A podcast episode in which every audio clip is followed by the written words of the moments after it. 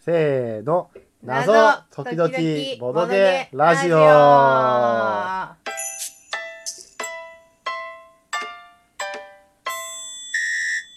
やっぱ最初はねこうハマっちゃうから1日に2回収録とかやっちゃうよねあはいそうですねというわけでエスケープルームザゲームやってやりましたやりましたく三つクリアできましたそうねあのこれどこだっけノリスが多分出してるのかなそれをうん GP さんが、えー和訳したものを、まあ、国内で、えー販売されてらっしゃるということで多分3年か4年ぐらい経ったというか必要としたんじゃないかしらなるほど日本に来るまで、うん、我々は一回ドイツ語版そうあねりいましたやードイツ語版は本当にしんどかった唯一諦本めた当に諦めたね諦めたねゲームと言っても過い言でやーはなんかなんだっけ手記が確か道路の走り書きというあかーひ機体みたいな感じで書かれてて写真でね翻訳できなかったんそうだよそねうそう Google 画像翻訳が全く太刀打ちでき ずあのもうなんかいや解説もドイツ語だった からあのよくわからないしみたいな感じであの最初のねあのプリズンブレイクだけなんとかしてやったけれどもこれは無理だと思ってあの2つ目のウイルスと爆破予告は、えー諦めました遊ばずに確か、えー、駿河屋先生に ねお取引いただいた記憶がありますね。機械は一緒だよね機械一緒だと思機う。械一緒でうん電池もなんか使えたんだよね日本の電池が、ああそうだったと思うそうだったと思う確かね。うん。うんこのあのそうね、えっとまあ説明するといわゆる謎解き系のゲームなんですけれどもあの特徴的なところはえークロノデコーダーと呼ばれるえー4つの鍵を差し込む、まあ、タイマーみたいなものが、えー同封されていてこれはあの炭酸電池3つで動くんですが、まあ、ゲームが始まったら、えー60分の、えータイムカウントがされるので、うん謎を解いていって3つのあ4つの鍵を差し込んで、まあ、ピロンピロンってなったりブブーってなると同時に1分あ3分どれぐらい1かし分ら1 1分かな1分分1分まあ1分時ぐらい間が減るとなんでまあ間違えれば間違えるほど、えー減ってってしまうという、うんまあ、そんな感じだったかなタイマーついてるのはいいと思まあね、う、うんまあでも携帯でええやんみたいな、まあ、ちょいっとあやるけど、ね、わざわざやらないでしょうんしかも生後判定もちゃんとこれでやってくれるまあそうかもしれない。はいまあ、そんなわけで早速この3つの、えー脱出ゲームっていうのをやって、えー我々は無事にこの3つ中2つ脱出成功しましたイエーイ拍手。拍手はい、でただね3つ目のね爆破予告あれ何だったのかなえ1個目から説明しよう1個 目から1個目振り返ろう1個あった難易度が一番低いと言われる難易度が一番低いと言われるプリズンブレイクそうねな難易度星2だっけ星2とはって思ったよいや難しかったね難しかっねた、え難しかなんだったら2番目の方方が簡単だったいや2番目の3番目途中までは簡単だっ2番目はねすごいしっくり感があったたあっいたや納ね得感があるうーん納得感え一番も納得は納得でしょ納得した、うね、ん、まあね、うん、ちゃんとヒントもついてるしねあそうねあの時間ごとにヒントをね見ていいよっていうのも確かに面白いんじゃないですか残り50分とか残り40分とかになるとピピロンピロンってなって であの解放その時間のやつを開けてくださいみたいなそうそまあ、ステップ数がちょっと少ないよねううんあのトータル3ステップしかなくて、まあ、3ステップ目を解いたらそのまま、えーゲームクリアという形になるので、まあ、多分そんなに、ね、判定するだけのメモリーがないというかあの、うん記録容量がないんじゃないかしら、うんまあ、それでももあって拡張も出てるんでしょ拡張もで結構いっぱい出てるんだよねは向こうだと、あすごいね多こ分の10機械1作以上出個だてけるでうん、どうするのかしらちょっと、ねまあ、すでに GP さんからは拡張第1弾と第2弾が、えー日本語版発売済みだから、まあ、ちょっとそれはおいおい買っていこうかなと思うけれどもはもいうブリズブレイク我々残り8分ぐらいだったのかな。うんそうねまあまあ。あまあまあまあまあまあまあまあまあまあまあまあまあまあですよ。うんまあまあまあですよ。ウイルスの方はね、 だいぶ残した残り20分ぐらいかなねだいぶ残したようん助かったと思う30分ぐらいで終わったんじゃなかったそうそういや30分は38分ぐらいじゃないかな。そうねうんいや面白かったと思う。面白かったと思う。いやそれがね爆破予告これ何だったんですか。もう本当いにやこれ。途中までちょっはと我々順途調中だまっでたは良かったよ。いや本当に良かったよ、とても途順中調まででは。しいたやラス謎ですよ、問題は。これね、 いや、だってね、解説サイト見てもちょっといかんともしれない。まあ、やるときいまやあれはななんかちょっと条件がね読み解き方がうん我々違ってたというかまあ、日本人の謎制作の人がやったらこんなことはしなかっただろうなみたいな ね感じのことがね。うん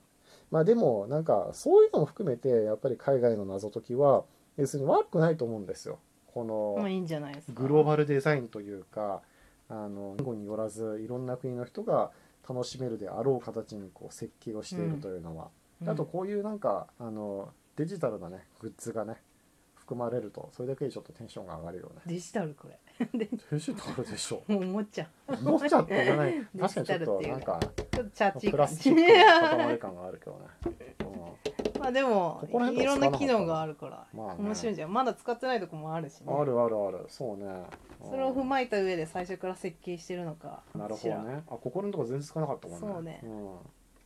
そうかもしれない。あのクロノデコーダーは周辺に。なんかあのモールス信号の読み取り表とかなんか歯車とかいろんな暗号解読装置があってですね、まあ、うんこの暗号暗号解読装置を使って謎を解いていくみたいな場面もうんえー結構あったりするわけですね。うんまあ、あの最後のバカ予告ちょっと星さんはあのしっくりいかないけれどもあの星いいくつだ星つかずやもういいよこれもうちょっ とあとエンディングそうねエンディングねエンディエンングデなィいングんだがよないねオープニングはあるオープニングはある、うん、なので、まあ、例えば「プリズンブレイク」であればあの、まあ、主人公は冤罪なのかうんあの冤罪で、えー投獄されてしまってあと脱10獄し年はようってあれこれしなければならないと。で自分の人生が10年間失われることに耐えきれないので脱獄しようこれと。本当に冤罪だったのえーって書いてあったでしょ、ストーリーに本当うんなんかこう。やってもいない犯罪でみたいなことが書いてあったよそうかうんでただあの、まあ、最後のこの何牢獄からの、えー解除パスワードを打ち込んでこ出れたのでしクロょノうデコーかダーからなんかパラパラパラーっていういやまさになんかさこん なこんな感じの何音が流れた後無 出れたのでしょ うか本当に出れたの本でしょ当うにそれでよかかったでしょうか あの後捕まってないかしらちょみったといなねソリ欲しいよね、 そこはそうねうん、あのオープニングぐらいのね冊子を一個こうペラって入れてくれる入れてくれればよかった、うん、まあでも本当とか海外だとやっぱりあのー興味ないどこだっけデュッセルドルフとかうん、あのーケルンとかだっけ我々が脱出した時は、エッセンがうん、脱出した時ももうなんかいきなりあなた方はこの辺閉じ込められてまあすーさあ60分以内に脱出してくださいって困ったら電話してねとか言われてそうねなんか「おいこの部屋どういう部屋やねん」みたいな感じで探索始めたけれどもあのまあでも日本の初期の脱出もそうだったのかなほとんどストーリーがなく脈絡なく閉じ込めらるれるみたいなそんなことまあそういうのもあるけどねうん今はねまあリアルでないデジタルな脱出ゲームはそういうのがまだ多いような気もするな。でもまあこうオープニングせっかくストーリーあんだかあらるそれに結末つけるまあは確かにねしっくりくると思うけどなつけた方うんまあ無事脱出おめでとうみたいな一言だけでもがあねそうねなったらいいよね、うん、あと2番目のねウイルスなんかもねあ助かったののでしょうかうんそうそうそうそうそうなんか吸い込んでしまって、60分後に死ぬか死ぬかららワクチン探してねって言われて頑張って多分ワクチンをあの後我々 は金庫を開けてワクチンゲットして飲ん助でかったのか助しからったのであろうみたいなねことね、うん、そこもなかったねまあでもあるいはあの拡張やっていけば拡張からいきなりエンディングがつくかもしれない、ああそれはあるかもしれないまあ、その可能性は否定できない確かに最初に作った人がエンディングなくてよかろうって思ったのかもしれないけれども、この鍵もねいろんな情報があるよねああそうアねルファベットだったり数字だったり図形だったり図形ねだったり、うんなんかどれで出てくるか矢印わもか書いてらあなるいしねあとこのなんかギザギザのマークみたいうな、うんんこれも使うかもしれんまあ、先々の拡張で役立つかもしれない、うん、まあでもあれなのかななんかあの僕が確か Amazon で見たあのレビューではちょっとコスパが悪いみたいのを、うーなんんか見たような記憶はある。うーんちょっといくらで買ったかは忘れてしまったけれども、うん確かに3種類しか謎が入ってなくて、それぞれ3工程しかないから、言ってみればあー我々は急謎しか解いてない。まあでも時間で言ったら60分かける3だからうん、まあまあ遊べてるまあねまあまあそれじなんか僕最近持ち帰り謎っていうのは1000円1時間っていうのがゃああ一つのこの区切りというかそうかな目安なんじゃないかなっていう気がしてるので、まあ、60分はそれで3作入ってるってなると、まあ、このなんかプラスチックの箱も含めてうん4 5千円でもいいのかなうんみたいな気はちょっとするけど、まあコンポーネントもちょっと凝ってるしね全部まあねカラーで印刷されてるし、うん、最後のね爆破のやつとかもねちょっと箱開けた瞬間びっくりしたよね確か ねによかったんじゃない、え、うんいろんな方向があってまあねあのスクラップとかでもよくあるけど次のステップ進んだ瞬間になんかコンポーネントがごちゃっと出てきてあーなんかあこれもう残り時間23分では100%無理なやつみたいな感じと一諦めモード番に謎っぽいっていうかパズルっぽいのはやっぱ一番なんじゃないかなそうニッパーの面白いウイルス面白いと思うけどなウイルスも面白かったけどうん結局パズルパズルしてたら一番かなあ、そうかもしれない、うん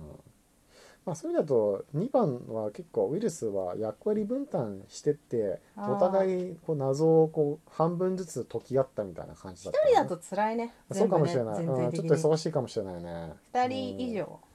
23そ人れはいいんじゃないかしら推奨は推奨は何人でも何人でもっていう書き方するんだよね結構ねなるほどこういうのはね箱に書いてあるのかな箱には書いてあるのかしら書いてないかなちょっと見劣らないなあおー違う1から5って書いてある1から5か55こかれね多いと思う5なは多いかもしれない234 23がいいんじゃない23のあんまり多すぎてもかな共有しにくいからしにねくいね、うん謎もそんなに多くないからまあね、ごちゃごちゃしちゃうテーブル開けられいないはい開けられないまあそんなところではいお聞きいただきましてありがとうございましたはーい次回もお楽しみにあぜひネギ送ってくださいネギ欲しいです